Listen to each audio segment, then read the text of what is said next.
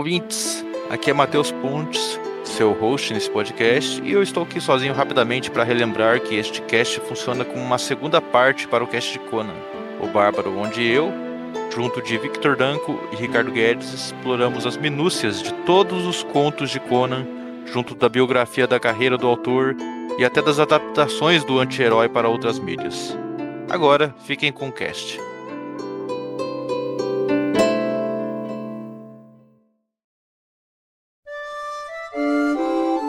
Para a Literatura o seu caminho para grandes autores e suas grandes obras.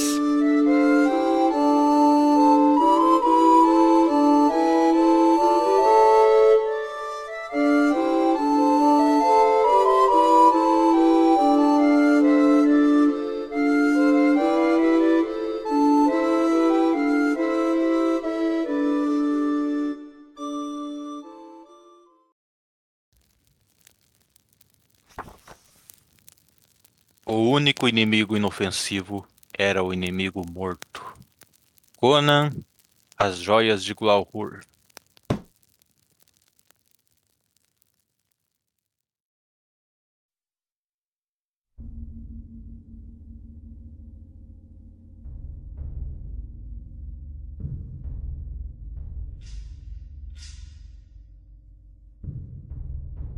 E teve o outro conto depois que eu citei, que é o das joias de Glalhur, que é o Conan na África Iboriana, atrás de umas joias super valiosas, lendárias. Que é o conto que. Não sei se foi você, Victor, ou foi o Ricardo que contou da mulher que o Conan rasga um tecido da roupa dela. É, fui eu. É um conto que eu não gosto, só que eu, eu gosto dessa personagem aí, feminina, que tá nesse conto, que é a. Não lembro agora o nome da garota, porra. Mas ela é uma garota que ela era escrava de um outro cara e aí ela é obrigada a fingir que é uma deusa lá, que é um oráculo. Muriela. Muriela, isso. Aí é, ela engana o Conan temporariamente e o Conan vai lá e salva ela. E aí tem praticamente uma intriga do Conan querendo ficar com as joias e querendo enganar os outros. E teve um, um ladrão e o parceiro dele que chegaram na cidade ao mesmo tempo, que estão querendo fazer um serviço lá, mas também estão querendo enganar, enganar todo mundo. E aí tem até a cena que o Conan ele fala pra garota: seguinte, fica aí, finge que você é uma, uma deusa mesmo, um oráculo. Quando o sacerdote, o sacerdote não sabe de nada que tá acontecendo, né? Chegar aí você fala, confie no Conan, deu cargo a ele e dê as joias pra ele. É, Aí ela passa Muito essa informação pro cara, né? E depois a deusa verdadeira aparece pro cara em outro salão. E aí ela pega e fala, mate o Conan, não entregue as joias pra ele, ele é um ladrão. Esse conto te- tem uma certa veia cômica também. Tem mais macaco nesse conto também. Cara, variar. por favor, me tira uma dúvida. É esse conto que o Conan ele dá de cara com uma estátua de uma cobra e daí ele fica com os pelos todos arrepiados porque ele a estátua estava viva? não, a- não, não, não. A estátua da cobra é no Demônio de Ferro. Ah, tá. Beleza, então. Porque eu, eu lembro dessa, dessa parte onde é muito legal essa descrição que o Conan fica com a- os pelos todos arrepiados quando ele olha pra estátua, porque parece que o bicho tá vivo mesmo e, e provavelmente estava, né? Depois o bicho ganha vida e ataca a mulher lá da história. Mas esse das joias de Galhur eu acho bem chatinho. Eu fiquei torcendo pro conto acabar logo, que eu tava meio enjoativo. O legal desse conto é mostrar a inteligência do Conan no trecho que eu citei, que ele examina as letras antigas lá. E também que ele dá uma reforçada no caráter do Conan, porque depois de um incidente lá envolvendo uns macacos que surgem, é, as joias caem num, num poço por um lado, por um- prestes, a, prestes a cair num abismo de água. E a garota também. E aí o Conan nem demora. Ele até descreve assim que o Conan nem olha pro lado. Ele vai e salva a garota direto. E as joias caem no, no, no mar, ali no lago, na verdade, e se perde pra sempre. E aí é um reforço maior do caráter do Conan. É, as joias, tesouros, os bens materiais são valores, mas assim, ele não arrisca a vida de pessoas inocentes pra isso. Eu comentei, né, já, se quiser botar de novo, mas esse conto eu, eu gosto dele porque tem essa, esse momento que o Conan desnuda a mulher mostra um pouco assim como que eram as histórias, né, como que o, o- o- como que o, o- Howard ele, ele via, né, ele escrevia isso e, e nos quadrinhos eles, na Espada Selvagem mesmo, ele deixa ela, ele não, ela, ela mantém o, a parte de cima, né, do, do biquíni ali, mas ela fica totalmente nua pra baixo. Né? Ah, é. é, o, o pessoal que escreveu Espada Selvagem de Conan teve muito também que chegou a escrever quadrinhos eróticos, então tem, tem essa pinta muito forte.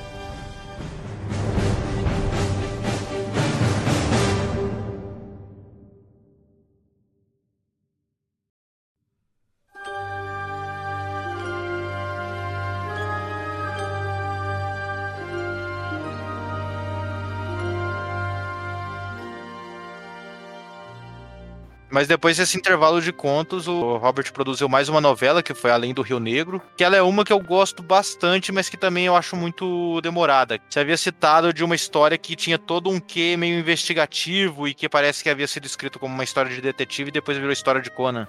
Essa história passou por um negócio parecido com isso daqui, com a primeira história lá, que era do Cu e virou história do Conan. Essa daqui era uma história de um, de um gênero bem comum dos Estados Unidos, que era aquelas histórias de desbravamento de fronteira, de gente enfrentando índio. E aí a história foi recusada por uma revista e o Robert reescreveu como um conto do Conan, desbravando um território uhum. picto. Sendo que os Pictos era, né, um grupo que tinha.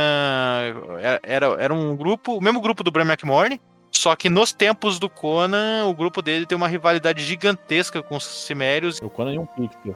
Esse conto. Você falou um Conan e um Cimério. Ah, né? É, Conan e o Picto. Esse conto ele se passa no território que emula, né, os Estados Unidos no tempo de colonização, que é o Conajohara. Não sei porque eu adoro esse nome. Mas o legal desse conto, assim, para mim, é como se o Conan fosse um coadjuvante total no conto. O verdadeiro protagonista do conto é um jovem desbravador chamado Baltus, que começa a ser ajudado pelo Conan na história, né? Ele quase é morto por Pictus e o Conan salva ele umas duas vezes. E aí tem um feiticeiro que tá liderando os Pictus, invocando macaco gigante, cobra gigante tudo mais. E o Conan vem a antagonizar esse feiticeiro. E o Baltus, mesmo que é o protagonista, ele acaba na reta final se sacrificando junto de um cachorro selvagem que perdeu os, dono, os donos dele pra Pictus, um cachorro, um cachorrão lá que consegue matar Pictus sozinho. Mas os dois, o moleque e o cachorro, eles se sacrificam uma, é, segurando uma onda de Pictus para que o Conan se adiantasse e salvasse as pessoas que estavam na. Aquelas fortalezas de madeira que o pessoal praticamente faz nesses uhum. territórios. Os fortes. E aí vem, é, vem nesse conto a frase do Robert E. Howard e do Conan dele falando que o barbarismo é o estado natural da humanidade. É, eu vou falar pra você que eu gosto bastante dessa história aí. É, eu fiquei mega intrigado, porque eu sabia que o Bram McMorne era rei dos Pictos, né? Ele vem posterior ao, aos tempos do Conan e tal. E isso que você falou é muito real, porque eu imaginava os Pictos como nativos norte-americanos, com penas, inclusive tem essas descrição da. Mas na verdade, realmente, assim, os Pictos eram um povo europeu, né? E daí fica mas se você. Eu não sei, porque daí se você olha no, no mapa da, da, da era iboriana, é tudo, é tudo uma coisa só, né? Tipo uma Pangeia. E depois acabou dividindo os continentes e tal. Isso. Cara, é muito legal. Eu gosto pra caramba desse, desse conto aí, principalmente pelas descrições do cara em relação ao Conan, né? A gente tá vendo é, através dos olhos do Baltus. Ele fala a respeito do, do quão silencioso era o Conan na hora dele se mover pela floresta. Ele fala a respeito é, da, de como o Conan analisava é, os, os, arredores quando ele estava ali também, de como ele era rápido. Então o Conan é um cara muito acima, acima da média. Não que o Baltus não fosse também, mas o Conan assim era muito. E tem esse final meio, meio agridoce, né? Porque o Baltus morre no final junto com o cachorro. E o Conan acaba reconhecendo a, brava, a bravura dos dois, né? Tanto dele quanto do cachorro no final. É, e até a parte que ele, que ele tá bebendo vinho, ele fala: Isso daqui é um vinho, eu tô bebendo em honra a eles. Aí ele bebe um pouco do copo e joga o resto no chão em honra ao cachorro. Uma coisa que, que vale a pena destacar. Aí, claro, tem, tem que dar uma olhada no mapa, né? Para as pessoas entenderem bem, no mapa da era iboriana. Os Pictos, eles são uma das civilizações, digamos assim, mais antigas da era iboriana eles já existiam antes da Atlântida afundar. Isso. É, eram, eram pictos diferentes, se eu não me engano, eram pictos menos selvagens do que os pictos do tempo é, atual. E aí depois que acontece o primeiro cataclismo, eles meio que retrocedem para um estado mais da Idade da Pedra, quase ali, né? Sim. Até anterior à Idade da Pedra. É, então os pictos eles são retratados é, nas histórias do Conan, muitas delas como sendo um povo é, realmente selvagem e nômade, quase é, não tem grandes cidades, são tribais. Eu, eu, eu acho que o Vitor não, não, não tá enganado, não se engana quando pensa, por exemplo, numa, numa civilização é, americana, né? Ou, ou, até mesmo como aqueles é, índios da América Central. Eu acho que o Howard se inspirou um pouco nisso na hora de, de retratá-los. Vivem em pequenas tribos, eles constroem cabanas de com, com pele de boi, então assim, eles não, não, eles não, não têm a, a, a habilidades de para construir, para fazer tijolos, para construir casas com pedra e tal. Então realmente são um povo mais primitivo e colocado frequentemente né? como saqueadores. Isso, é um povo bem tribal mesmo. Aliás, até perguntar pra você, Victor. Você que tem o Bram McMorney, o livro dele, ele é, tem a pele escura, né? Ele é negro, né? Se eu não me engano. Então, ele, ele não, não descreve ele como negro, né? Mas ele é mais moreno mesmo, assim, né? Ele tem a pele mais morena, até, mais morena até do que o Conan. Porque o Conan, ele é moreno devido ao sol também. Ele toma muito sol, então ele fica naturalmente moreno. Mas esse cara aí, o Bram McMorne, o Robert Howard descreve ele sendo mais baixo, né? Com os olhos bem escuros, o cabelo bem escuro e a pele bem morena, entende? Mas ele não chega a ser, ser negro, não. Porque as descrições do Robert, é, acho que claro que isso pode depender do tradutor também, mas às vezes elas me confundem um pouco. Eu lembro que, por exemplo, o Ku, ele tinha um aliado, que era o melhor amigo dele, que eu esqueci qual é o nome, que era um picto e ele era negro mesmo, ele, é, ele era negro. Aí o Bram McMorne, eu já vi gente ilustrando ele como negro, mas eu não tinha certeza se era uma ilustração, só interpretação da pessoa, se era etnia de fato. E quando você lê esse conto, ele se refere aos pictos como pessoas de pele escura, mas depois ele deixa claro que pele escura não é negro. Sim, exato. É, tanto que ele fala, alguns pictos são brancos, mas ele fala, mas o pessoal só chama as pessoas de peles brancas aquelas que vivem em tal lugar. A etnia, a etnia dos pictos é variada, praticamente. E tem algumas ilustrações aqui. Tô até dando uma olhada aqui do Bram McMorne, né? Que é o, o cara que a gente tem de referência. E ele parece um celta, entende? E inclusive nas, nas próprias vestimentas, na arma que ele usa, que é uma espada e tudo mais. Mas é. Ele é um cara diferenciado, né? O povo dele é um pouco mais primitivo mesmo. Agora eu tô lembrando aqui. Bom, a gente um dia faz um podcast dele.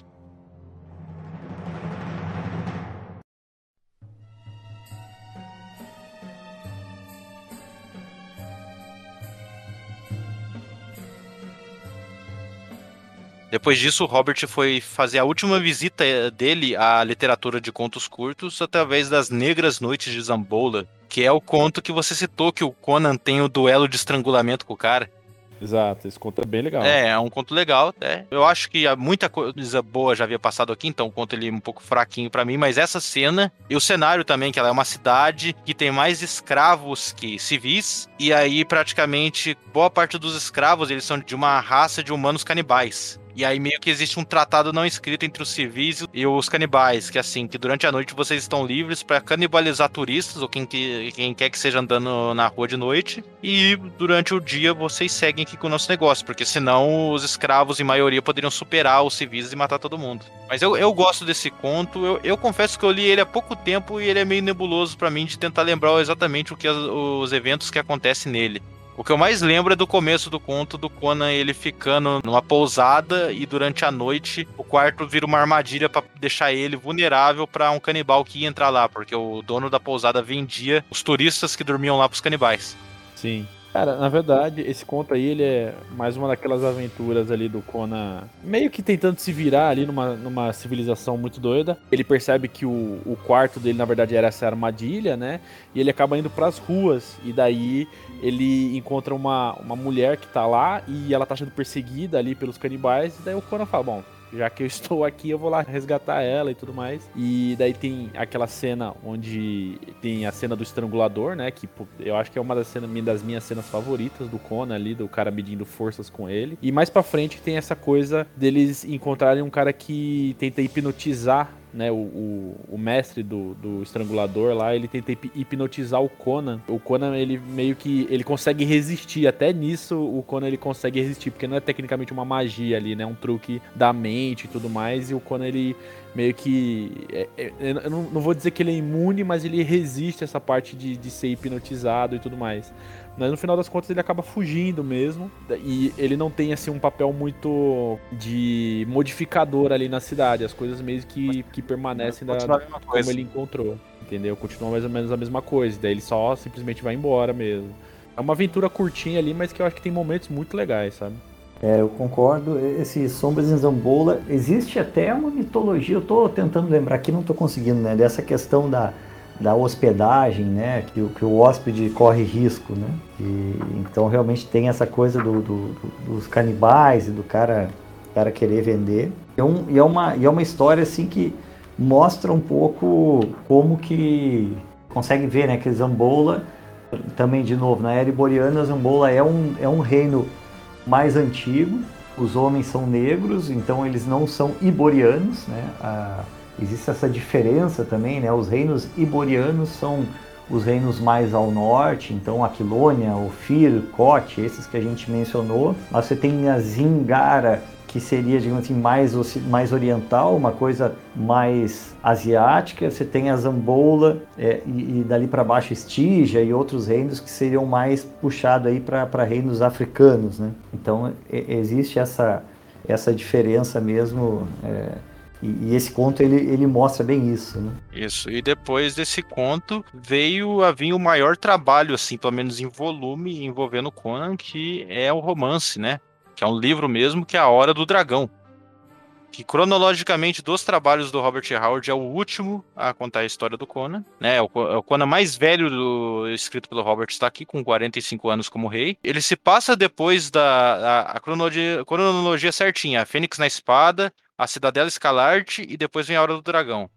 Né? Lembrando que tem várias cronologias diferentes, mas em todas elas esses três contos vêm em seguida. E ele é quase, cara, uma mescla desses dois, da Fênix na espada com a Cidadela Escalarte, só que com muito mais detalhes, né? Eu não sei se vocês terminaram de ler esse romance. Eu, pelo menos, eu fui ler ele sem ter expectativas e eu adorei A Hora do Dragão, porque ele mostra novamente um, ele traz de volta aquele Conan mais adulto e mais velho, já rei, já que a gente teve nos dois primeiros contos do Conan. E acontece assim que assim como a Fênix na espada começa com um grupo de conspiradores querendo tirar ele do trono. E aí com a ajuda de uma joia, eles invocam um, um feiticeiro através da necromancia, um feiticeiro chamado Shaltotun, que é tipo assim, o mais poderoso dos feiticeiros que já apareceu em material hordiano, mais poderoso de longe. Até eles explicam que é, o próprio Conan explica que dentre vários feiticeiros e usuários de magia que apareceu, tudo que eles faziam era brincadeira de criança perto do que o Shaltotun faz. E esse Shaltotun, ele vai se tornar um perigo enorme pro Conan, só que ele deseja o Conan vivo ele deseja o Conan vivo como servo dele ou como é, um prisioneiro. Para caso os caras que invocaram ele, né, os conspiradores, tentem trespassar ele de alguma forma, embora ele considere isso impossível, ele possa usar o Conan para tirar esses caras do poder. Que se os caras não não obedecer ele, ele traz o Conan de volta, as pessoas apoiam o Conan, porque o Conan já é um rei querido por muitos, e aí os próprios caras se viram contra os governantes dele. E, cara, é, um, é, é uma história imensa, assim, porque é um livro, mas muito grande, muito detalhado, cheia de fases. Porque o Conan é, é, é, uma das histórias que o Conan mais viaja de um lado pro outro. Ele mais passeia nesse mundo, porque ele é, ele é atacado por um, por um servo, por uma criatura que o Shao Toto invoca. E a criatura é tão fudidamente forte que ela só encosta a mão no braço do Conan, o Conan fica adoecido do corpo inteiro, o Conan mal consegue ficar de pé segurando uma espada. E aí ele acaba sendo preso, tem uma cena dele na masmorra, novamente tem macaco canibal, tem que terminar tendo macaco canibal nessas histórias. Mas o Conan ele escapa da cadeia com a ajuda de uma garota escrava chamada Zenobia, e aí vira assim uma jornada para ele viajar e tentar descobrir como matar o Shao Totun. Enquanto isso, os conspiradores lá que ajudaram a, a reviver o Shao Totun, eles tão, também não querem o Shao Totun governando e eles buscam roubar o, a joia que foi usada para poder ressuscitar ele. Uma joia mística, um, um coração. Se chama o coração de Ahriman. Ah, é o coração de Ahriman. É o coração de Ahriman, que é um negócio super valioso. E eles buscam roubar isso daí para enfraquecer o Shao Totun. E aí depois o Conan vai descobrir, ele vai ver esse coração, mas vai cagar para esse coração. Depois que ele vai descobrir que essa joia é a fonte do poder do Shao e que é a forma de derrotar ele. Só que aí o coração já foi roubado, já foi para outro canto, para outro país. Aí o Conan vai a navio para esse outro país. Nisso daí, cara, vai se desenrolando altas conspirações. Aí tem um clã de. Eu acho muito legal essa passagem que tem um clã de de Ashura, se eu não me engano, é o, é o clã do deus Ashura, que é um clã de místicos que eles começam a colaborar com Conan e eles estão espalhados praticamente por todas as partes, com vários conspiradores, tudo ajudando Conan. E eles falam assim: nos tempos que você virou rei, todas as religiões queriam a gente morto, porque tinha. É, falavam que a gente comia carne humana, to, todas as religiões falavam isso. E aí você fal, olhou pra gente e falou: não existem provas de que eles fazem isso, então eles têm o direito de adorar o deus deles. E aí é uma jornada do Conan tentando recuperar o coração de Ariman com o auxílio desses caras. E aí começa também a vir. É, começa a vir uns servos de Sete também, tudo encapuzado, querendo roubar o coração de Ariman para eles. Cara, vai, vai tendo, é, vai tendo vários partidos nessa história agindo. Fazendo esse coração de um lado pro outro. Só que eu gosto muito da representação psicológica do Conan, tipo assim, e também das habilidades dele. Ele não tá mais tão mamateiro como antes. Tem uma parte que ele vê quatro homens lá, ele vai pegar de surpresa os caras, e aí ele acho que mata três e vacila para matar um. Então, tipo, ele não é mais aquele aquele cara que vai sair matando e liquidando todo mundo. Esse conto A Hora do Dragão, ele tem um. Ele é um dos poucos, talvez, que tem também. Foi escrito em, em poema, né? Tem um poema é, além da, da, da, prosa em si. Nossa, e, eu, não, eu não achei o poema, vou pegar para ver. E ele é já do, justamente do que eu mencionei antes, né? Da, dessa era de ouro, digamos assim, do Howard. E como, como o Matheus comentou, já, já demonstra uma maturidade maior dele como autor, né? É, eu sinceramente é um plot bem parecido com a das primeiras lá, das histórias que a gente comentou. Eu tava na dúvida se era esse que o Conan viajava nas costas de um animal gigante lá que o feiticeiro invoca. Na, na Cidadela no... Escalarte. Exato, na, na, no, na, no outro, né? Porque eles, eles têm um começo bem parecido. Mas eu lembro de. A sensação de quando eu tava lendo esse conto, esse, esse livro, na verdade, era de que era uma aventura meio que de despedida do Conan, porque ele vai para tantos lugares, né? Ao mesmo tempo, ali vai e volta e tudo mais, que ele tá meio que dando se despedindo da era iboriana ali, de todas as culturas que tem e tal. Isso é foda, porque, porque ele, ele revive um pouco dos tempos de ladrão dele, ele, exato, ele revive, revive, um pouco do tempo de pirata dele navegando, cara, é, é muito legal essas paradas. Na cronologia ainda tem outra, as, as duas primeiras histórias acontecem depois, né? Antes, o Conan, antes. Ela acontece antes? Antes, é, é, certinho, a Fênix na espada, a Cidadela Escalarte esse. Esse é o, é o Conan mais velho que o Robert E. Howard escreveu. Que eu sei que no final dessa história ele pega a tal da, da Zenobia e ele transforma ela em rainha, não é? E daí eu sei que ele tem um filho com ela, não sei se isso é canônico, mas eu sei que ele tem um filho com ela. É, isso, isso é nos materiais de outros autores, né? É, teve vários autores que criaram contos e livros. A boa parte deles compreendeu o universo de Robert E. Howard e escreveu coisas assim à altura do que ele escrevia. Eu não li nenhuma delas, mas eu sempre ouvi falar disso. E é na literatura pós-Howardiana que você vê o Conan sendo tendo filho e tudo mais. Nas histórias em quadrinhos, o Conan tem o filho que é o Con, C-O-N-N, o nome do filho dele. A Zenobia é a esposa dele rainha. E tem umas histórias boas, cara. Tem algumas histórias assim que, que é o Conan contando pro filho algumas das situações que ele passou quando foi pirata, quando foi foi bucaneiro, uma coisa assim. E, e tem né, algumas histórias já dele rei também que envolve a mulher dele. Então tem histórias interessantes aí desse período que foram escritas já pós Howard. Né? Isso, né? Eu, eu sempre ouvi falar disso. Dá para dizer que é canônico, cara, porque é, eu mencionei né, um dos escritores ali, o Louis Sprague de Camp, e se, se um dia a gente estender até o assunto aí para as histórias do Conan da, das revistas, né? Eu acho que esse cara é um dos caras que mais escreveu, talvez, sobre Conan depois do Howard. E ele criou coisas muito interessantes, assim, ele deu, deu uma vida para o Conan, que foi muito além aí do que o Howard escreveu, mas Aí, claro, varia, as opiniões variam, mas para mim, com muita fidelidade ao espírito do que o, do que seria, do que o Conan né, tem nas, nas histórias originais. Então, realmente é, um, é praticamente uma continuação que, que foi muito bem sucedida, a meu ver. Eu acho que a Hora do Dragão ela virou um prato cheio pro pessoal trabalhar assim a a vida do Conan sendo rei, sendo pai, tendo rainha tudo mais, trabalhar muito bem isso. Do tanto que eu já ouvi falar da parte do filho dele. Tem até um. Eu não li, né? Mas falam que o destino final do Conan, que é trabalhado em uma das histórias, é assim, depois dele já velho, já rei e tudo mais, depois de muitos anos. Um dia ele resolve largar o reino dele. Acho que deixa o reino dele com a mão do filho dele. Ele pega o navio e nada até o horizonte, tipo assim, por nada. Não quer dizer nada, não. Ele rema até o horizonte por nada. O que, na minha opinião, combina muito poeticamente com com o personagem dele não querer dar nem na morte dele os registros dele para civilização. Ele é tão anárquico a civilização que nem que ele não vai deixar que a civilização registre a morte dele. Eu realmente tinha ouvido isso também, que ele deixa o, o reino pro filho e que ele vai embora, né? E, e realmente não, na época eu não tinha me ligado, não conhecia os trabalhos do Conan, mas isso que você falou, Matheus, faz todo sentido, cara. Ele no fundo, no fundo, ele ainda é um bárbaro, né? Ele foi ladrão, pirata, general, rei, Mas no fundo, ele, ele ainda é aquele bárbaro das montanhas lá da Ciméria e. Isso. E ele não vai morrer em paz, né? Ele não vai morrer deitado na cama, aquela coisa toda que a gente vê por, por velhice, por doença. É. Ele prefere muito mais ser levado por uma tempestade do que morrer desse jeito, cara. É Sim. bem foda mesmo, assim. É, condiz completamente com o personagem, sabe? E tem, tem assim, tem. Nesse A Hora do Dragão tem coisas que eu gosto muito, que como passa várias passagens de várias frentes lidando com a suposta morte do Conan e com, e com o roubo da, né, do coração de Arima. Tem, cara, tem- você vê a reação dos personagens perante a isso. Tem o pessoal que, que serve por medo o usurpador lá que toma o trono do Conan. Tem gente que se revolta contra ele. Tem uma frase que eu acho muito boa: que, que um grupo de, soldados pega e fala que eles preferem servir. Que todo mundo acha que o Conan tá morto. Eles falam que preferem servir a memória de um homem morto do que aceitar o comando de um cão vivo. Cara, é, é muita poesia bárbara isso pra mim.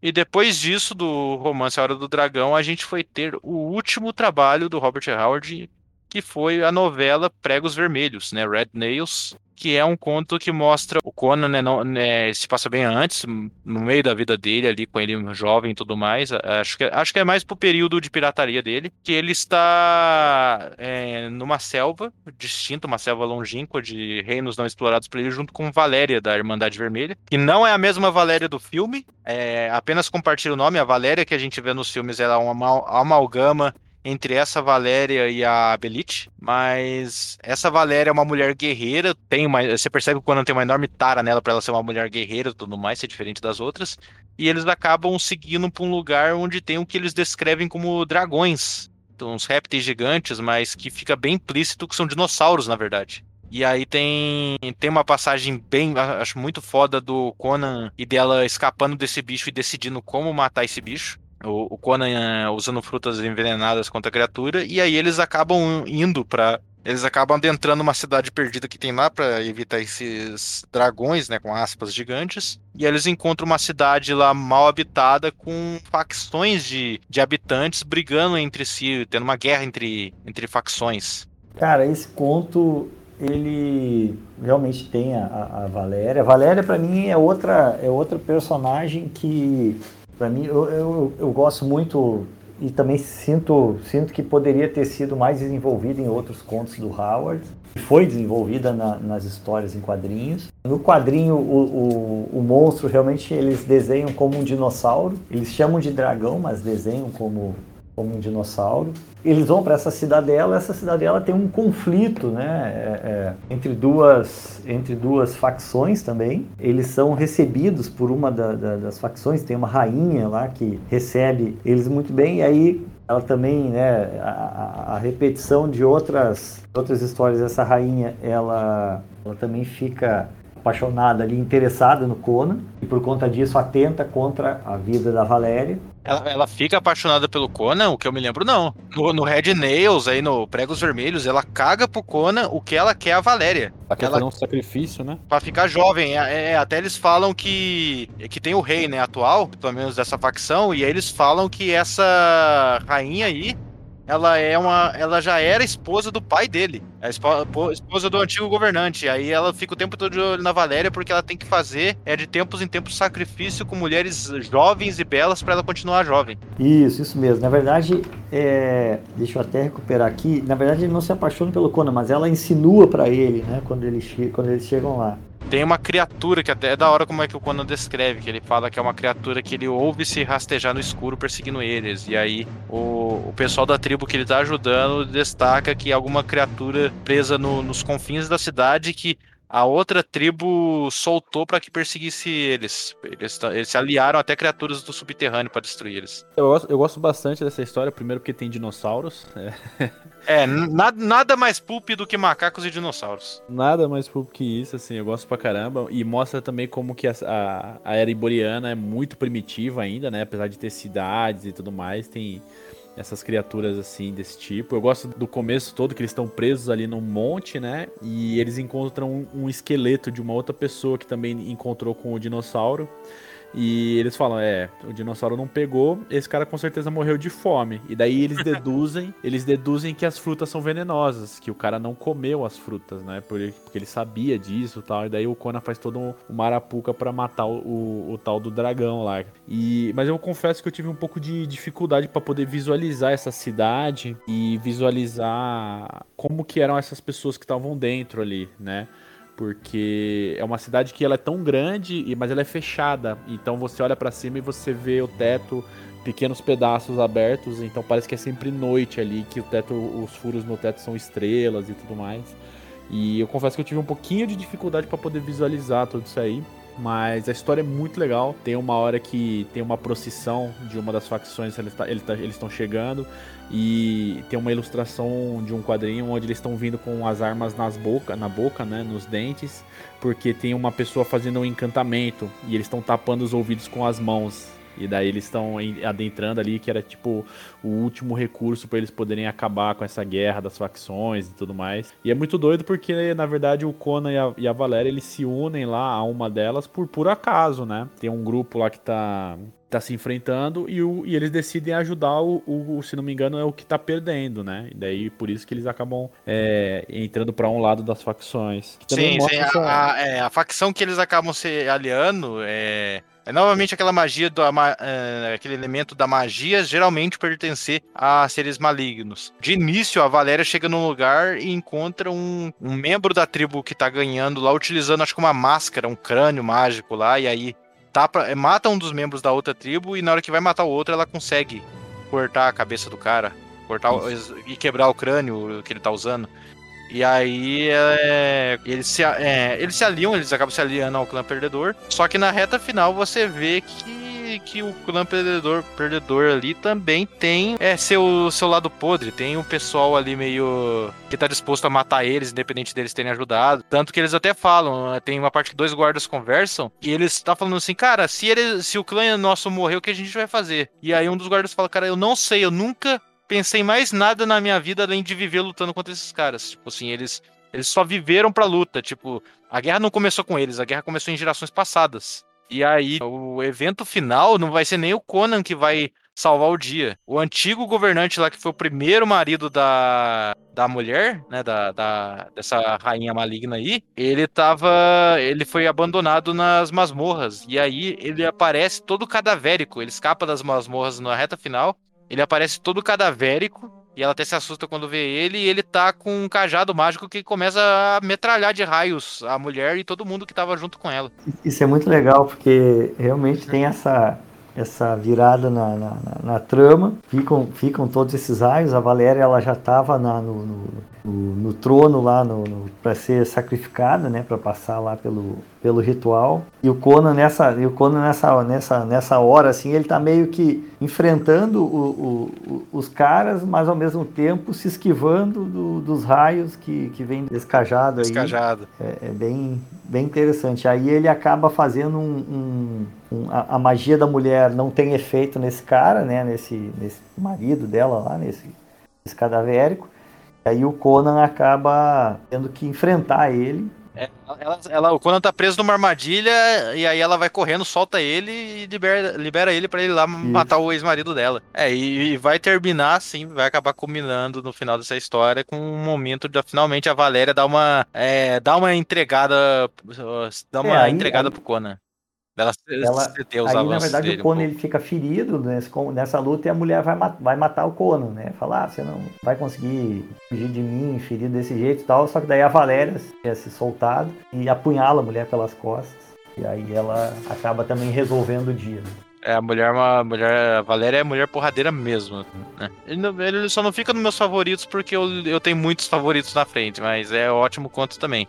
É, eu, eu, eu para mim, esse, esse aí, esse conto eu vi, eu li a primeira vez no quadrinho E, cara, gostei muito dele, assim, achei muito legal a, a, a história, porque o, é, realmente a Valéria ela enfrenta aquele cara com a caveira, até destrói né, a caveira. a gente que joga RPG fica pensando assim, pô, aquilo é um item mágico, né, cara? o, o, jogador nunca vai destruir, né? Mas ela vai lá e destrói a caveira.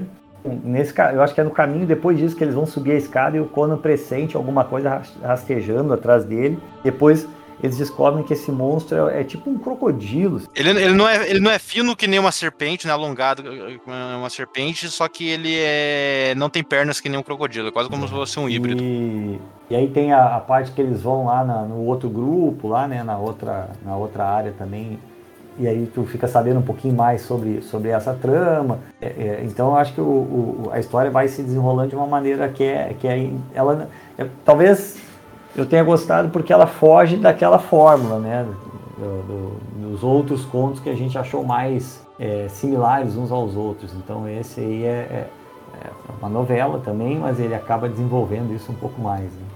O Robert, ele veio a falecer, um, é, se não me engano, um pouco depois disso. Na época, a mãe dele, né, esse foi o último conto, o último trabalho de literatura do Robert. Howard, infelizmente. Mais ou menos para essa época, a revista, a Word Weird Fiction, que é o nome da revista? Weird Tales. Weird Tales. A Weird Tales já estava passando por pormenores financeiros, então ela estava devendo 800 dólares pro Robert e ela não pagava nem fudendo, e foi justamente na parte que ele mais precisava é, de realizar o tratamento da mãe dele, que a mãe, a mãe dele, ela não trabalhava, só que ela não tinha emprego fixo, só que ela cuidava muito de parentes doentes.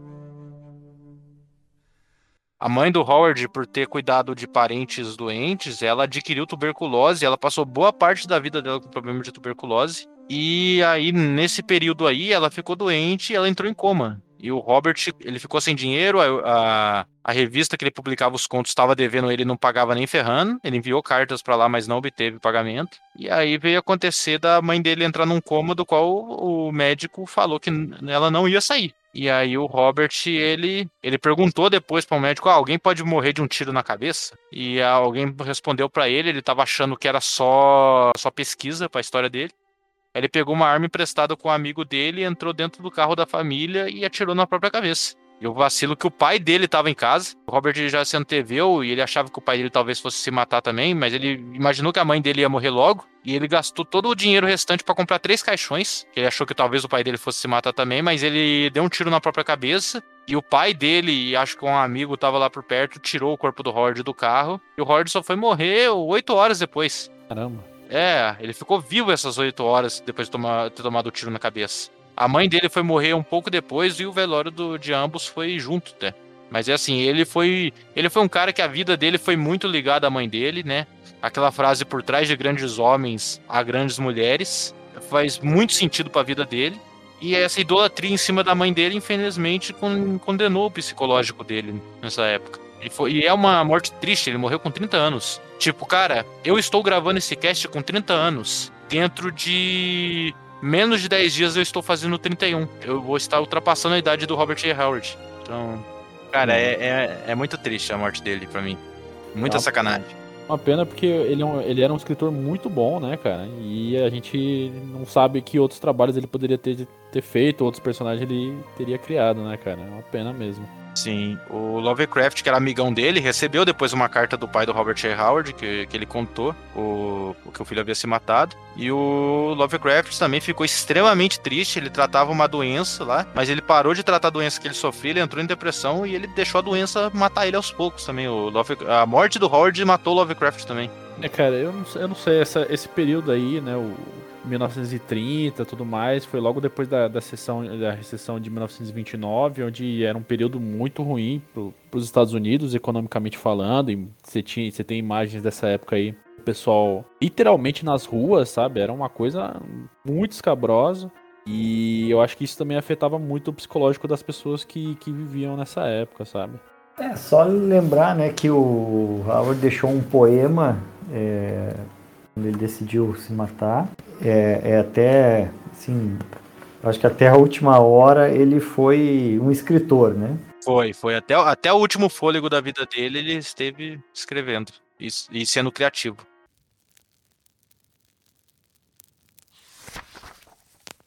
Acreditam que porque sou bárbaro vou vender meu reino e sua gente em troca de minha vida e de ouro sujo de vocês?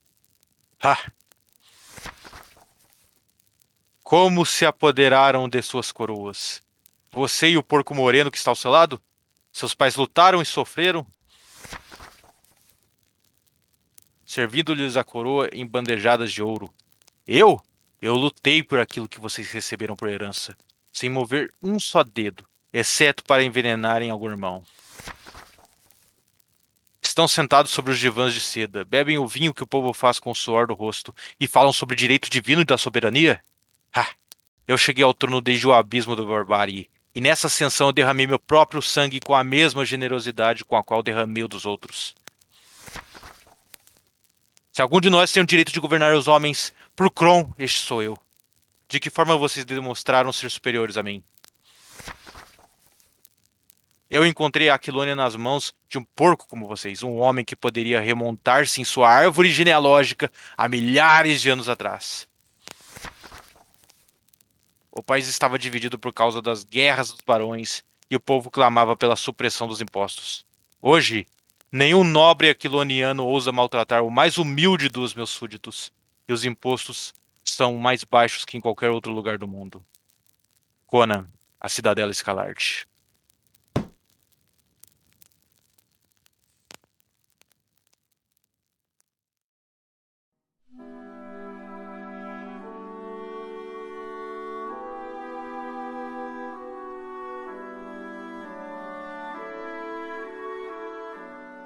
O Robert. Howard teve outros contos que foram descobertos depois. Teve contos inteiros e fragmentos. É, ele teve quatro fragmentos: os tambores de Tombalco, o Salão dos Mortos, a Mão de Nergal e o Focinho na Escuridão.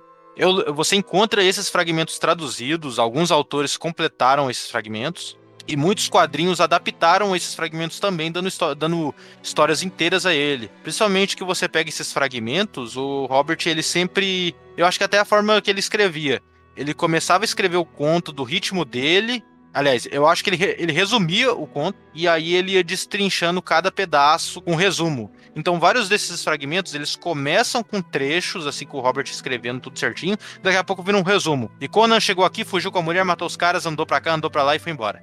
Os fragmentos aí sempre terminam de forma acelerada, eles não, não fica distinto, assim, vazio no meio do nada. Tem três contos dele que não, que não, não foram publicados em vida, que são até interessantes. Tem o Deus na Urna, que é um conto que eu adoro, que é o que o Conan, ele é ladrão, ele é jovem, e aí ele entra, se eu não me engano, num na casa de um governante de uma cidade e o governante está morto. E aí o, um guarda-costa é, encontra o corpo do governante e ele encontra o Conan lá também roubando. Uhum.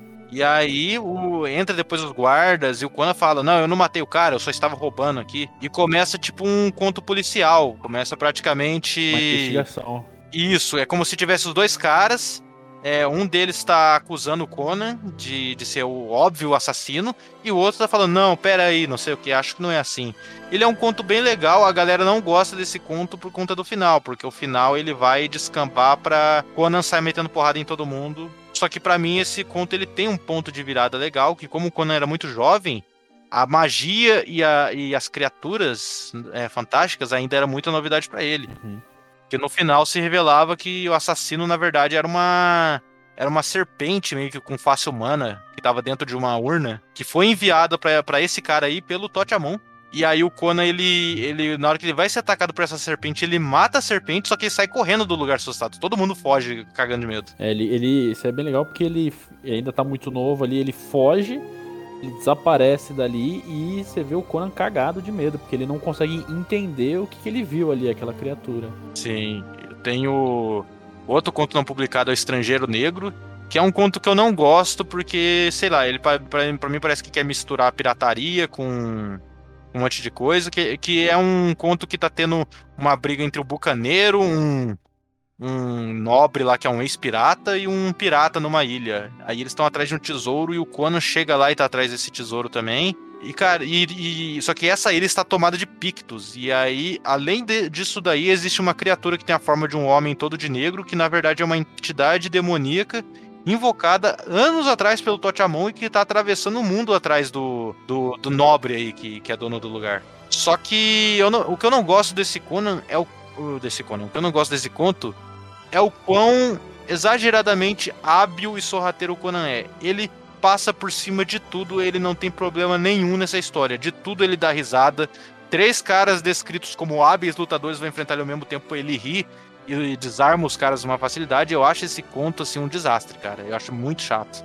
Cara, eu lembro vagamente desse, mas eu acho que você tem que levar em consideração que é um trabalho incompleto, né? Ou talvez o Howard fosse reescrever. Não, não, e, e, não esse, esse daí já é dos contos completos, ah, é? só não foi publicado. É, não foi aceito. Ah, entendi. Então eu tô maluco. Eu lembro vagamente desse conto. Ah, eu, eu não gostei. Foi, acho que foi um dos últimos contos que eu li ali antes da, da Hora do Dragão, junto das Noites de Zambola. É um conto grande, assim, 60 e poucas páginas. Eu rezava para acabar logo. Esse eu não, esse eu não recordo. Mas uma coisa que eu acho interessante, especialmente no caso dos fragmentos, né? Todos eles foram concluídos por algum outro autor e publicados, é, pelo menos como histórias em quadrinhos, né? Na Espada Selvagem. Então você consegue. Os quadrinhos sempre fizeram, sempre fizeram boas adaptações assim de completar essas histórias ou de representar elas ali. É. Tem um e o último, o último dos contos dele que não foi aceito é um que eu já gosto, já que é o Vale das Mulheres Perdidas. Que eu não lembro certinho agora do começo, mas tem um incidente que o Conan ele ajuda, ele ajuda uma mulher lá, uma, lembro que é uma mulher chamada Lívia. Hum. Ele, ele ajuda ela, se eu não me engano, contra um, um grupo de, de bárbaros. É, esse, ele, ele... Esse conto aí se passa na África, né? Ele, elas são várias mulheres que são capturadas por uma tribo. ela consegue escapar de uma maneira e ela acaba dando de, de encara com Conan. E, é, então, e aí ela é capturada de volta. E aí o que acontece? O, o líder de, desse grupo aí que escraviza ela havia feito uma aliança com o Conan, queria que o Conan ajudasse em algum negócio. Acho que o Conan e os homens dele, que o Conan tava com o exército. E aí ela faz uma promessa pro Conan, olha, eu vou me entregar a você se você matar esse cara. E aí o Conan, ele concorda, porque ele sabe que o cara é um bosta e que o cara vai trair ele depois. Aí, tipo, que diferença faz matar o cara depois ou agora? E o Conan e o pessoal dele mata o cara e todo mundo ali que serviu o cara. Só que aí quando ela vê o Conan indo na direção dela, tudo ensanguentado, ela se assusta achando que o Conan já tava indo ali reclamar o prêmio e ela foge. Ela encontra um culto de mulheres e é até, sabe, é um negócio assim que a gente não, não imagina muito pra época, mas era um culto de, de mulheres, assim, feitiçadas lésbicas. E aí elas começam tudo a se relacionar com ela e tudo mais ali, né? Tudo relação carnal, sexo. E, e você percebe que todas essas mulheres, elas na verdade estão encantadas por um deus. É, do nada vem uma criatura parecendo um morcego gigante. E aí ela fica assustada tudo mais porque ela não está sobre esse feitiço do, do, que as outras mulheres estão, mas o Conan chega lá correndo, salva ela. E o Conan não mata a criatura, a criatura foge ferida pro espaço. E aí é da. O que eu acho legal nesse conto, além desse culto aí das mulheres, é que é a mulher pergunta é, pro Conan, mas o que, que era aquele bicho? E aí o Conan pega e fala que era um. Que fala que é um demônio vindo da escuridão do espaço. E aí ele fala assim, tipo é que, que vários deuses espreitam fora do planeta deles como se fosse um bando de pulgas fora do cinturão de luz que envolve o mundo. Aí ele fala que eles sempre ficam à espreita de penetrar na Terra para ser adorado pelas pessoas né, e conseguir um posto aqui. Então, cara, isso adiciona um toque Lovecraftiano desgraçado pra cosmologia do Conan, porque além de você ter os deuses que é adorado ali, existe um monte de deuses fora do, do mundo querendo entrar aqui buscando uma forma de ser adorado e de, claro, consumir as pessoas. Só para completar, é, para fechar esse capítulo, tem um conto que ele escreveu que se passa nos tempos do Conan e que não tem o Conan, que é o Lobo, Lobos Além da Fronteira. Que ele é, cara, ele é um fragmento também. É trama fronteiriça igual Além do Rio Negro. É uma história pequenininha e que o legal dela é você ver pelos olhos e pelas falas dos outros o legado do Conan que eles citam o Conan no conto, mesmo o Conan nunca dando as caras.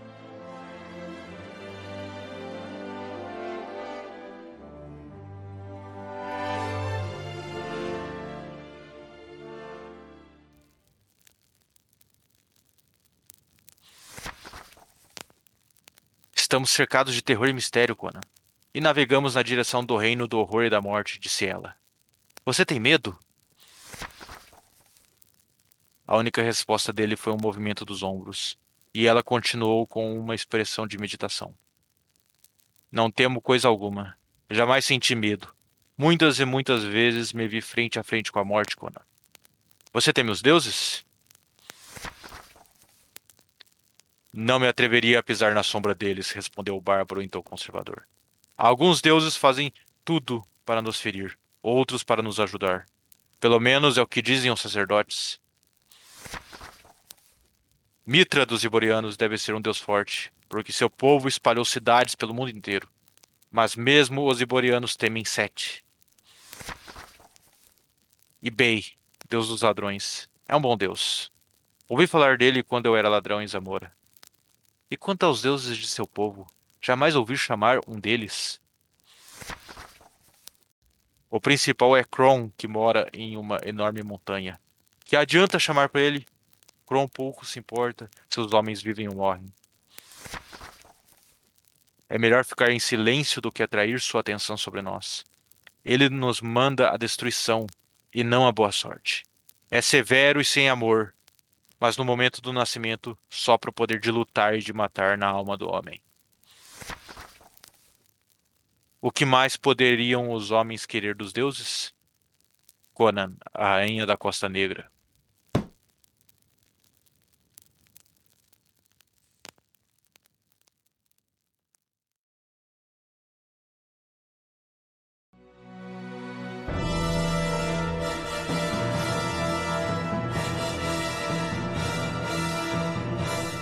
Mas então, Conan, como a gente estava comentando muito, ele teve diversas adaptações. Ele começou nos quadrinhos. Curiosamente, antes dos quadrinhos que a gente conhece mais, ele teve um quadrinho exclusivamente mexicano, que foi que é um quadrinho que adaptava a Rainha da Costa Negra, um quadrinho fechado, no qual Conan é loiro. Eu até mandei uma imagem para vocês aí no Discord.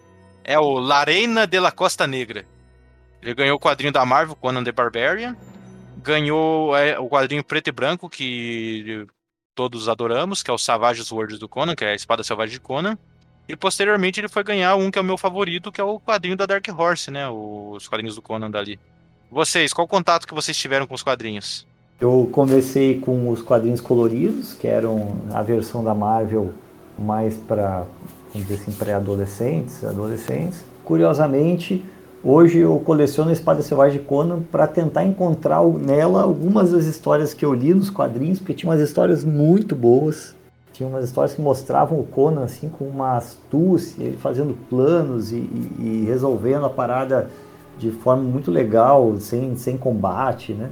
Teve um, um, tinha uma história que ele pegava os alforjes lá, a história num deserto, e aí os caras acabam. Ele sabia que os caras iam dar um jeito de roubar os camelos dele, então ele ele deixa os alforjes cheios de, de vinho e, e, a água ele esconde, aí os caras acabam realmente roubando, só que só no final que revela que ele tinha feito isso, né? E os caras meio que estão bêbados no deserto, já sabendo que iam morrer porque não tinham mais água, né? Eu não tinha enganado eles. Então tem umas histórias muito boas, assim, nos quadrinhos.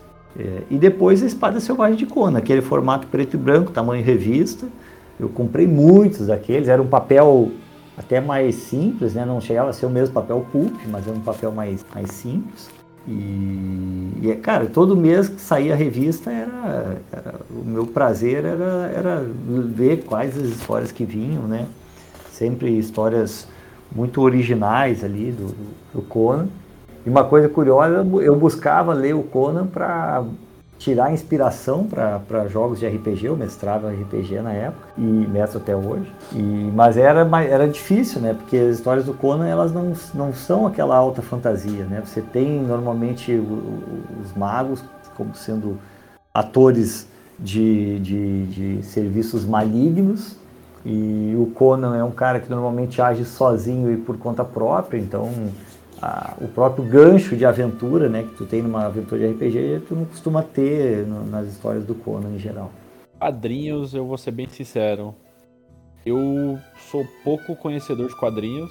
É, eu comecei a ler com Sandman, o Neil Gaiman. Daí eu parti para outras drogas menos pesadas. Mas É, para mim, Conan sempre foi um negócio muito mainstream, sabe? E eu nunca me interessei por ler Conan no quadrinho, não.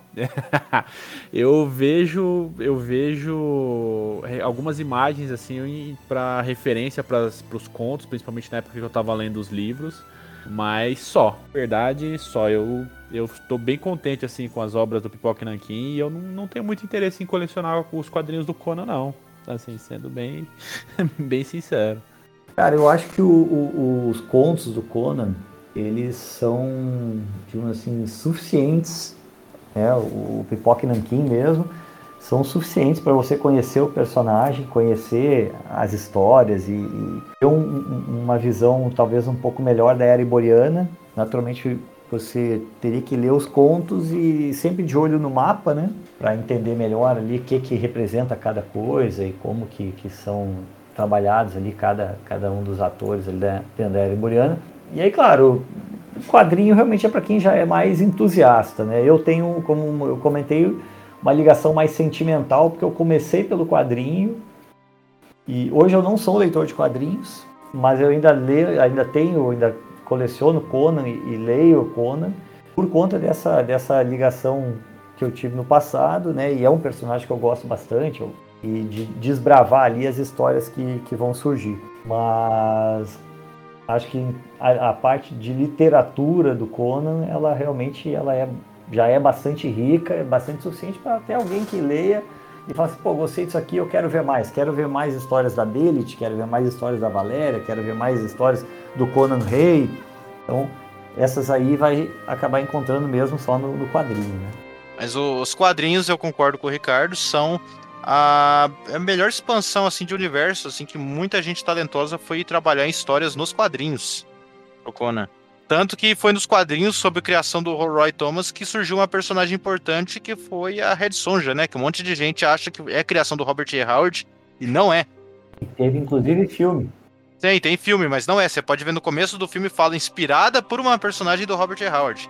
Ele criou uma Red Sônia, que era uma pistoleira guerreira ucraniana, que só tem uma historinha dela, mas é com arma de fogo já. E aí, baseada no nome dela, eles criaram. O Roy Thomas criou uma personagem feminina para os quadrinhos, que foi a Red Sonja que a gente tem hoje em dia. Ela é criação do Roy Thomas, não é criação do Robert E. Howard. Caramba, eu jurava, eu jurava que ela era uma personagem não usada do, do Howard. Que ele tem, ele tem algumas não, mulheres, não. né, personagens mulheres que ele fez e que são guerreiras também e que tem as histórias próprias dela. Sim, sim, sim.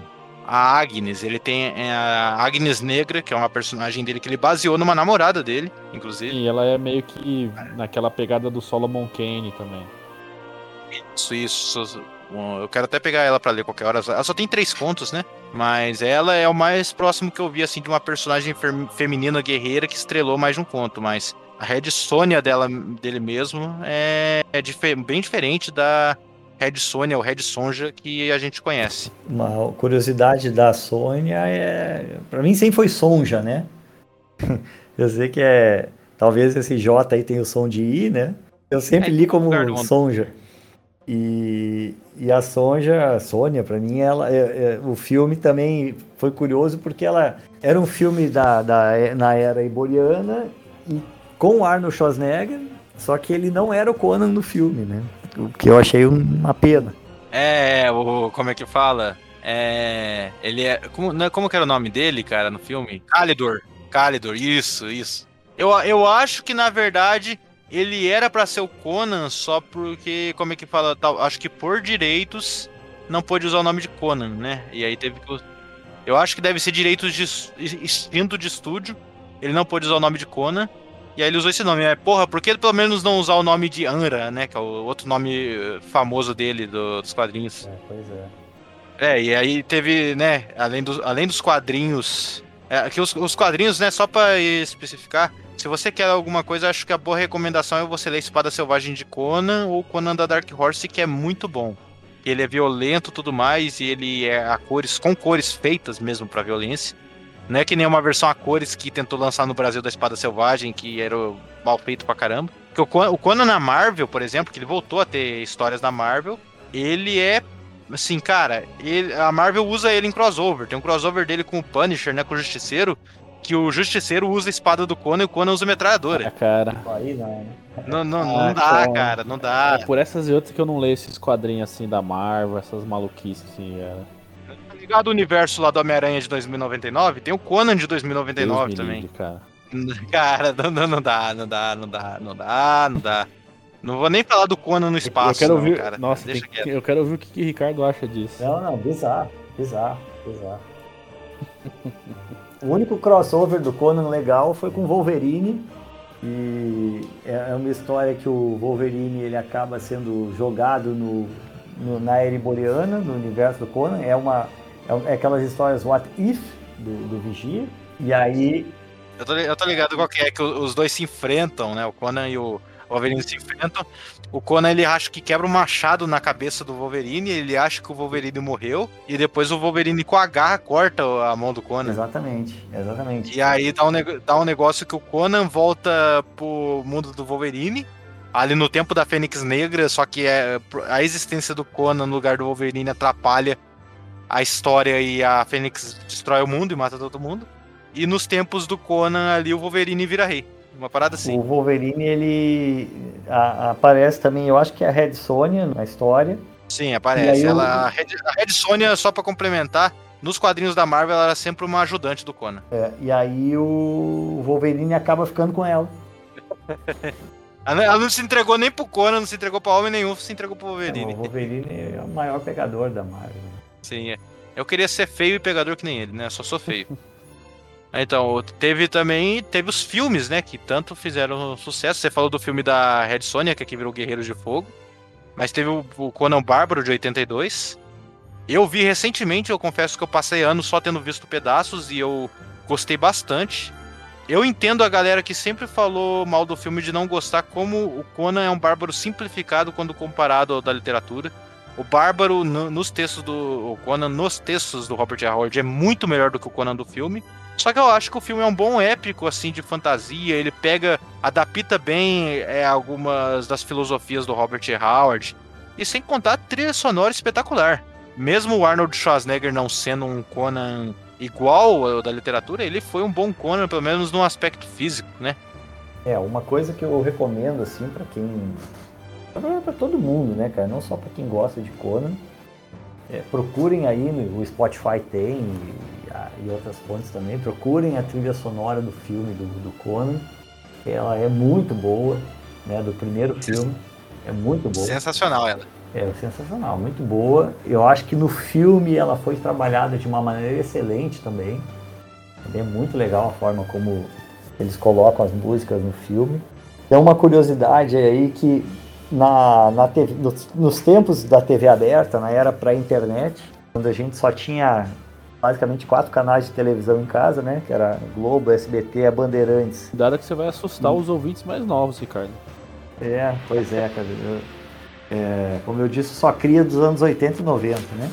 Então nessa época, quem tinha os direitos sobre o filme do Conan era o SBT. E o SBT só passava o filme à tarde. Um horário da tarde lá que o SBT passava filme era quando eles escolhiam passar o filme do Conan para me deixar maluco. O filme do Conan tem cenas, né? Mas é, tem violência, tem sexo, né? Tem várias coisas É. eles só passavam o filme num período ali que era uma hora e meia de filme. Então eles cortavam o filme inteiro, cara. O filme todo. Aí você tá ouvindo a música, se você ver o filme hoje, você vai ver a música, ela toca normal no filme, né? Aí logo no começo tem lá a cena do combate na, na vila do Conan, onde os pais deles são mortos. Cara, o, o- a- no SBT a música era toda cortada, ficava um negócio bizarro. Bizarro. Credo. É, tinha, tinha momentos assim que a música começava, né, em outras cenas mais no meio do filme, e de repente já aparecia o Conan fazendo outra coisa. Ou seja, você percebia ali pela música que uma, alguma coisa foi cortada, alguma coisa faltou no filme. Tem uma, uma parte que ele encontra uma, uma mulher, uma bruxa, na, na- na- é uma mulher né, que ele encontra numa, numa cabana, e aí ele começa né, a transar com ela e ela se revela, na verdade, uma bruxa e, e meio monstro, assim, ele joga ela no fogo e mata ela. E aí, no- no- no- quando o filme passava também, só aparecia ele conversando com a mulher na cabana e depois já era uma outra cena, não tinha nada a ver. A maldita TV aberta, Era- nunca ajudou em nada. Era bizarro, cara, bizarro pra, pra conseguir, conseguir ver o filme do, do Conan inteiro, né? E o segundo filme, que já foi o Conan Destruidor, aí ele já, se não me engano, ele passava, ele a Globo que detinha os direitos, aí ele passava inteiro, quando, só que aí era diferente, era, era a Globo passava uma vez a cada, sei lá quantos anos, né? O SBT que passava Conan- todo ano. É, o Conan Destruidor, ele não era tão bom, só que a galera odeia ele, eu gosto dele ainda, mas o primeiro filme é melhor. O que eu gosto no, no Conan Destruidor é que ele trouxe algo que eu senti muita falta no primeiro, que era monstro, né? Que era, é, ele não tinha monstros no primeiro filme, só tinha animal gigante, que era cobra gigante, tudo mais. Nem pra ter um macaquinho ali. Aí no segundo filme já, já trouxe já criaturas e tudo mais, só que o segundo parece Tipo assim, o filme do Conan e aquele filme da Excalibur, eles inspiraram toda uma geração de filmes de fantasia dos anos 80. Anos 80 e começo dos anos 90. O segundo filme do Conan tá no nível desses filmes inspirados, ele não tá no nível do primeiro filme. Uma coisa que eu, assim, uma, uma, uma análise minha, né? Eu acho que se a gente, se você olhar o Conan, o Destruidor, sem esperar muitos das, do- do- do- dos elementos ali de, de lore e até os clichês das histórias do Conan, ele é uma aventura legal, cara. Ele é quase uma aventura é, digna até de um jogo de RPG. Você tem o Conan, você tem um grupo de personagens ali que estão com ele. Eu acho que a, a- a trama e, e- e- e as motivações até do vilão ali, elas acabam sendo melhor construídas do que, que no primeiro filme. Uma, uma- curiosidade até do primeiro filme, né? O, o vilão do primeiro filme é o Tulsadum, que na prática, se não me engano, ele é um vilão desde os contos do Cru. Isso, isso. Ele é um vilão do, ele é um vilão dos contos do Cru, só que os, no- nos contos do Cru mesmo ele é um necromante, ele é um esqueleto. Então ele é uma mistureba ali no filme É, pra poder criar um feiticeiro mais genérico. é, então é, por isso que eu digo que os filmes do Conan, eles, eles têm o seu, seu ponto positivo, especialmente porque o personagem acabou sendo conhecido, muito por conta dos filmes. Mas ah, quem, para quem procurar nos filmes o, o lore da era iboriana, eh, não tem, né? Ele é muito difícil de, de você... Muita raiva. É, Ah, Depois do Conan o Destruidor, você foi ter também o Guerreiros de Fogo, né? Que a gente é o filme da Red Sonja. Isso. Que também é um filme bem fraquinho, na minha opinião. Tem- Ele tenta fazer a mesma coisa que o primeiro filme do Conan, mas, nossa, bem fraco. E você foi ter. Aliás, é, esses três filmes, eles são fontes, pelo menos, de músicas fodas pra você ler os quadrinhos, ler o. Se você gosta de ler. De ler livro e ler história ouvindo música, as músicas dos três filmes, até do Conan o Destruidor e da Red Sonja é da hora pra você, pra você colocar. E aí em 2011 a gente teve aquela aberração que foi o remake, né? Que foi o Conan o Bárbaro de 2011 com o Mamoa. Esse filme, assim, o Mamoa, cara, isso que é foda. Mamoa e até a fotografia do filme chega a ser mais fiel ao trabalho do Howard do que o Conan do Schwarzenegger. Só que a direção do filme, as coreografias de luta, nossa, é tudo horrível nesse filme, cara. A única coisa que eu gosto desse filme é mais ou menos o começo ali com o Conan pequeno, com o pai dele ali. O pai dele É, nesse cara, eu- filme é o. O Ron Perlman, não é? Tô maluco. É. Isso, é o Ron Perlman. O Ron, o Ron Perlman, aliás, eu, eu acho que ele é um fã do Conan. E ele já esteve envolvido em múltiplos trabalhos. Ele dubla o Conan em alguns jogos, do Conan que teve. E era pra. O Red Nails, lá, o Pregos Vermelhos, era pra ele ter uma, uma adaptação animada para adultos, assim, que foi parcialmente produzida. E ele dublava o Conan nessa animação também. Sinceramente, a respeito desse filme aí, eu lembro que eu vi ele há muito tempo. É, eu acho o Jason Ah, Momoa sem barba assim, bizarríssimo. É, o que, eu, o que eu comento sobre esse filme é que eu tentei reassistir ele agora, antes de da gente gravar, e eu parei antes da metade. Não dá. Eu assisti na época e assisti atualmente, o filme é ruim de todo jeito, nem a música salva. É, não dá. Filme Muito É, complicado. Co- Conan, além dos filmes, ele teve do- dois desenhos animados daqueles que passava na Xuxa e um- uma série pra TV que passou por aqui. Eu nunca vi nada disso, todos eles são family friends, então passo longe. Vocês viram alguma dessa, dessa- dessas séries animadas, da série aí de Não, TV? Cara, eu vi. Assim, aí, aí o, o Vitor já falou que eu ia assustar as pessoas, eu vou assustar de novo, né? Antigamente, a, a, TV Globo, no- durante a tarde, antes de existir Malhação, foi lá por 93, por aí, ou 94, no horário que passa a Malhação, a TV Globo passava algum seriado. teve uma época que ela experiment, fez, experimentava muitos seriados. É, todos os seriados que eu acho que os americanos iam vendendo, ela ia comprando para tentar achar um ali que enquadrasse. E, e cada dia, tem uma época, cada dia era um seriado diferente.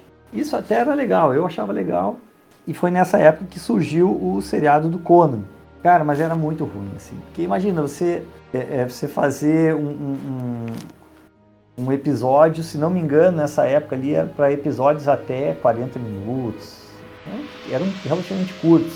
E os episódios, quando tinha efeitos especiais, é, é, o pessoal brinca aí de novela da Record, né? Na época eu acho que era pior até que novela da Record. É, efeitos especiais mesmo, né? É, era, era, era, era, era ah. muito ruim. E o personagem, pô, e aí você você, quem já conhecia ali o personagem do, do Conan do Schwarzenegger, né? Aí você foi ver um, foi, foi, foi conhecer um outro Conan genérico com um ator praticamente desconhecido. Então assim não não vingou, né? Na época eu, eu já lia Conan e não não gostei do seriado. Meu irmão viu, a, o meu irmão é mais velho que eu, ele viu também o seriado, ele dá risada quando fala desse seriado. Deve ser muito ruim. É, cara, é, é, assim, eu, eu, eu não lembro mais dos, dos, episódios, né? Eu só lembro que era fácil a gente gostar das coisas nos anos 80 porque você não tinha nada, né? Então, quando tinha alguma coisa, pô, normalmente a gente curtia só daquilo existir. Isso, e, e, e mesmo assim e, você não gostou. E o Cerrado do Conan não deu, cara, não deu para gostar, porque não eram histórias muito genéricas e que não, você não tinha não te passava nenhuma emoção, nenhuma empolgação, né? O pouco que eu passei era essa impressão que ficou. É, então, infelizmente, não, não foi legal. O desenho animado, eu não, eu, eu não recordo dele, mas conversando com pessoas assim que, que, que, assistiram, me disseram que gostavam do desenho. Então, mas eu não sei dizer o que, que o desenho trazia, né? Ele parecia um Caverna do Dragão da vida, cara do pouco que eu me lembro e do que eu vi. É, já é uma boa Mas referência. Não... É, só que um Caverna do Dragão pra Conan não é bom, né? A Caverna do Dragão é bom pra Caverna do Dragão. e Conan também foi ter, né, sua carreira nos jogos, ele começou lá no Apple II e no Nintendinho. Foi ter uns hack and slash ali pra Play 2, Play 3 que eu não joguei. E ele foi começar a se destacar ali com os MMOs, né? Ele teve um que é o Age of Conan, que era um MMO de PC, que ficou muito popular. E foi ter pra geração atual o Exiles, que, cara, é muito ou você ama ou você odeia. Que ele ficou famoso por ser o jogo onde você pode criar o personagem e pode aumentar, né, mostra genitais, né, mostra pinto e tudo mais, e você pode decidir o tamanho do pinto do seu personagem. Pra que isso, cara? ah, cara sem comentários. É, então, eu não, eu não joguei. Eu, aliás, eu tentei jogar Conan Exiles, eu não consegui jogar, eu achei chato demais, complicado demais. Eu tenho uma amiga da Austrália, que agora mora na Alemanha, ela falou que ela e o marido dela tem 600 horas nesse jogo. Eu não, não consigo jogar. Só que do Play 2 pra frente, pelo menos eu posso falar que é mais trilha sonora boa para você ler, cara.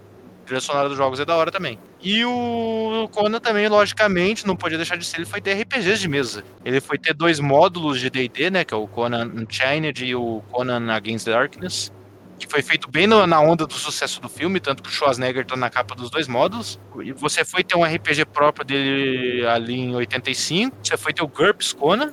É, cara, o, o esse... GURPS Conan, eu, eu tive o GURPS Conan, também numa era em que as coisas não chegavam no Brasil, consegui uma cópia dele a, a, em Xerox, em, do original em inglês. E aí eu tive ele, cara, e fiquei maluco com ele, porque foi o, o é um excelente suplemento, cara. Então, assim, até para quem não gosta, né? Muita, hoje em dia que o D&D ficou famoso, muita gente fala mal aí do GURPS. Ah, o GURPS, para quem não conhece, é um RPG skill-based, né? Ele é baseado em perícias, não é baseado em classes.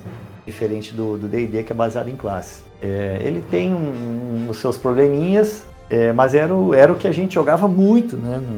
Nos anos 90 chegou no Brasil pela Devir, era muito bacana e tinha essa vantagem de você ter módulos para todos os cenários. E, o Conan, quando apareceu, cara, ele era muito bom porque até para quem quer conhecer mais do Conan, eu recomendo esse, esse suplemento porque ele descrevia, ele descreve, né, cada uma das nações do Conan, fala sobre as questões políticas, a religião, então te dá um, um aprofundamento na era iboriana e é muito interessante. Como, como RPG na época a gente gostou muito porque ele trazia um, um módulo de combate em massa.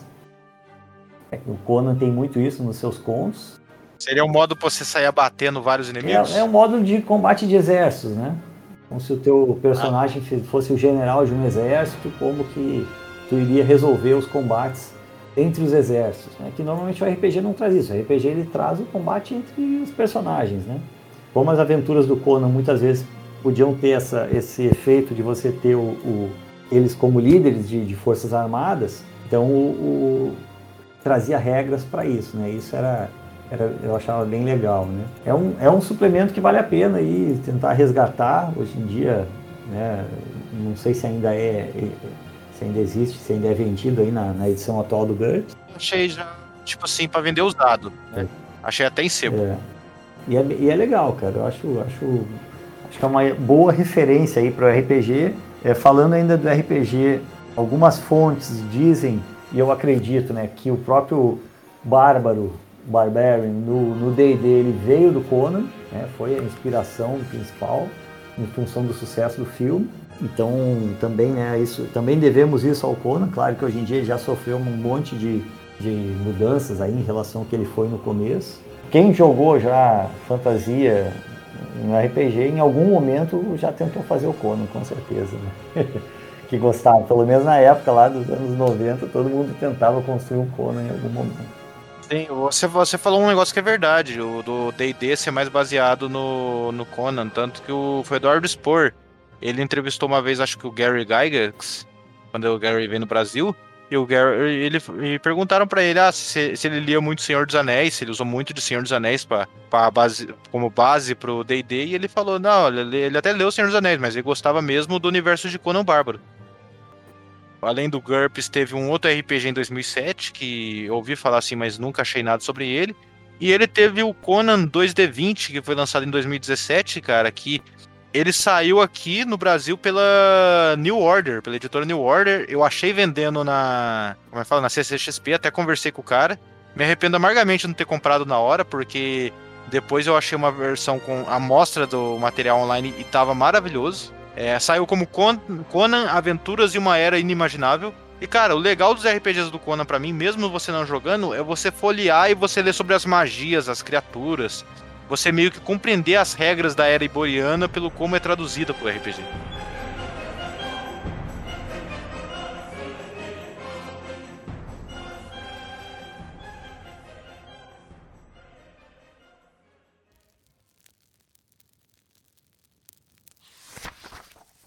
Para que todo este incômodo de fazer perguntas e especulações?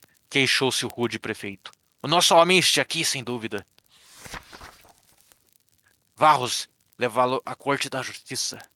Vou arrancar uma confissão dele, mesmo se tiver de esmagar seus ossos. Demétrio olhou para o bárbaro. Você entende o que ele disse? perguntou o inquisidor. Que é que tem a dizer?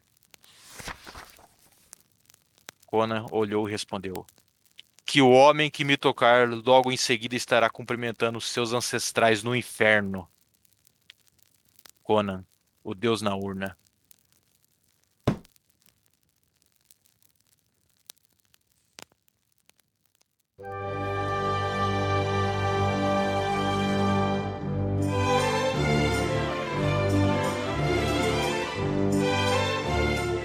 Cara, e perguntar para vocês assim, o que, que vocês acham do legado assim do, do Conan de Robert T. Howard? O que, que é o Conan para vocês e se fosse para sair alguma outra coisa de Conan, o que vocês esperariam? Eu é, já falo que Robert T. Howard é, é um maravilhoso de um escritor.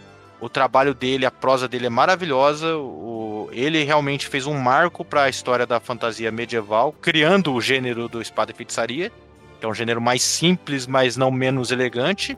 E, caras, eu que é, se fosse alguma outra adaptação, algum outro material, além dos quadrinhos que continuam saindo até hoje, alguns péssimos, alguns bons, eu imagino, eu ainda queria um filme do Conan Rey, que muita gente pensa com o Schwarzenegger, aproveitando que o Schwarzenegger já está velho, já, né, já tá com barbão, já tá na idade certa para fazer um Conan Rey. Eu imagino até um filme do Conan Rey, meio que com a fotografia daquele filme Homem do Norte, com um pouco da fotografia dele em algumas o partes. Robert Eggers.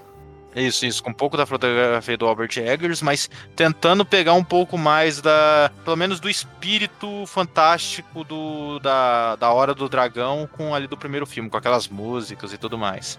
Eu acho que dava para fazer um filme maneiro ali, mas eu queria muito isso e uma história e um talvez uma série animada que nem aquele Primal Aquela série animada de um Homem das Cavernas, que super violenta. Aquilo ali, pra mim, é o formato perfeito pra Fica a dica aí, assistam Primal, do. tá na HBO Max, do Gandhi Tatarkovsky, que foi o mesmo criador do Samurai Jack. Muito bom é, mesmo, bom, boa Muito lembrança. Bom. E vocês, é, Ricardo e depois Victor? Como eu disse, Conan para mim tem um, um, um, apelo sentimental aí da minha, da minha adolescência. É, gosto muito. Acho que o, o, uma coisa que diz na introdução do Pipoque Nankin e dos outros livros dele é que você pode até nunca ter lido nada do Conan, mas certamente você já ouviu falar dele. Né? Então é um personagem conhecido aí pela, pela maioria das pessoas. Gostaria muito, né, como falou o Matheus, de ver um, um, um, um, filme do Conan Rey com o Schwarzenegger, mas acho que ia ser muito difícil de fazer isso, o cara está muito velho. É, e hoje em dia tudo que se refaz aí dá uma certa decepção, né? Mas seria uma coisa realmente para me fazer chorar, né? Se eu tivesse alguma uma reedição do Conan aí com, com Schwarzenegger, eu acho que ia ser muito bacana. É, é, lamentei bastante o filme do Momoa ter sido o filme do Momoa, como foi. É, eu tive uma esperança de que pudesse vir alguma coisa de boa dali. Vamos, acho que é um, uma coisa que poderia ter um aproveitamento melhor, mas que ainda resta a esperança que em algum momento surja aí uma série, alguma coisa do Conan que realmente vale a pena ser, ser assistido. Né? Em termos de literatura, não temos mais aí um Louis Decamp que faça aí pastiches ou que escreva sobre o personagem, né? Eu acho que também é uma coisa que poderia vir, vir a acontecer, um, alguém no futuro aí voltar a escrever histórias do Conan e que também valesse a pena, mas é uma coisa que eu acho muito difícil acontecer.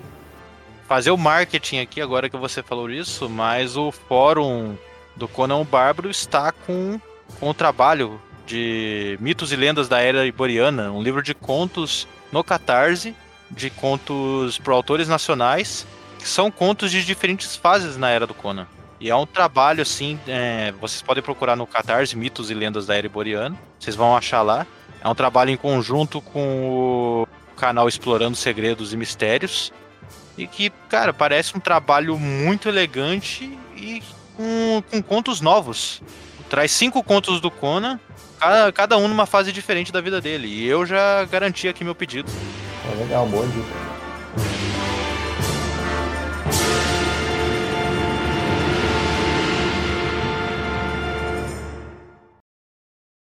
Todos fugiram tudo está terminado.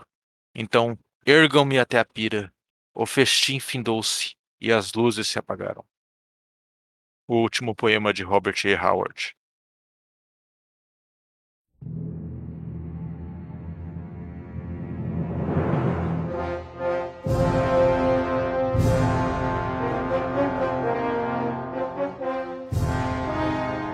Então é isso, galera. Ricardo e Vitor, onde as pessoas podem encontrar vocês? Eu, as pessoas não podem me encontrar ainda. ainda Talvez né? correndo ali em Macaé, né? Bom, para me encontrar não é tão difícil assim. Eu tenho o Instagram, que é o que eu mais uso de rede social mesmo. Uma Danco Victor, ao contrário, né? É D-A-N-K-O, V-I-K-T-O-R, tudo junto. Uma página também no Instagram com uma amiga minha do mestrado, onde a gente faz divulgação de animações brasileiras. Então todo dia a gente posta uma animação diferente ali, independente de, eh, de ser um videoclipe, um curta-metragem, um filme, mas sempre tratando dessa animação aí. Também tem um blog, onde geralmente publico textos relacionados à animação brasileira. A gente já publicou lá a respeito da linha do tempo da animação e e um pouquinho da, da nossa relação com, com, com, essa mídia e com esse formato e crítica de filme e tudo mais, né? Acho que vocês podem gostar, pode ser interessante lá. Nós três aqui, nós nos conhecemos pelo o curso do Tiago Cabelo, né? O, o, Oficina Literária lá do Telegram do Eduardo Spor, então logo menos também eu pretendo ter alguns outros livros aí de ficção publicados. Mas eu tenho a minha pesquisa do mestrado, que é sobre o Hayao Miyazaki, né, as animações do Hayao Miyazaki, a minha dissertação do mestrado. E eu transformei parte dessa dissertação num livro, chama A Animação Japonesa através dos Tempos, né, as suas origens, a Segunda Guerra Mundial e a filmografia do Hayao Miyazaki. E ainda tem alguns exemplares aqui também.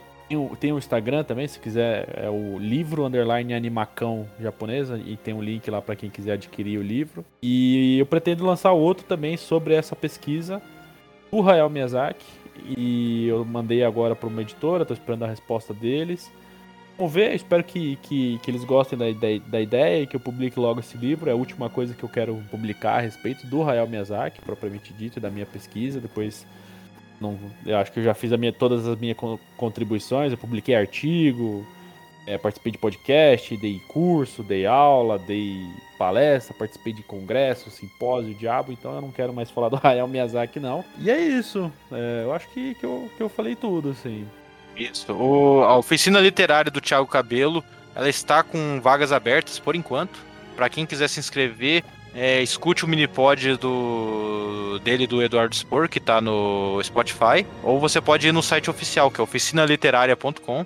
Lá você vai ter mais informações de como entrar nessa oficina maravilhosa formadora de escritores. Por Instagram, vocês podem me encontrar como M. Pontes Rowen, ou Matheus Pontes mesmo. Vocês podem encontrar meu livro Canções de Bruxas e Rapsódia de Fadas Negras no Kindle do, da Amazon. E caso vocês queiram consumir algum material de Conan, Fica as recomendações do RPG de Conan pela editora New Order, que é um RPG que me parece maravilhoso, vou pegar aqui. E também dessa campanha do Catarse do Mitos e Lendas da Era Iboriana. Além dos quadrinhos que saem pela Pipoca Nankin. Se vocês quiserem enviar algum e-mail pra gente, vocês podem enviar para o pontes para a literatura@gmail.com. É pontes para a literatura, então não, não é para a literatura. Se você for autor de algum livro, autor de qualquer material literário, conto publicado, é, por favor, creditar seu nome quando você citar, que a gente divulga aqui naturalmente da onde foi publicado quando lê seu e-mail. E é isso, acho que ficamos por aqui.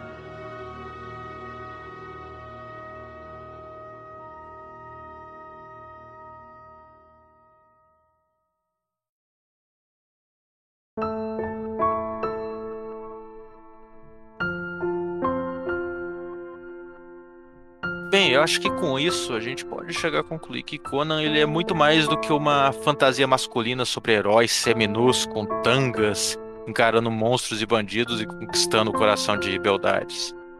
Ele é mais um atestado da intelectualidade quase anacrônica de Robert Howard, perante a natureza humana e as leis que os autorregem.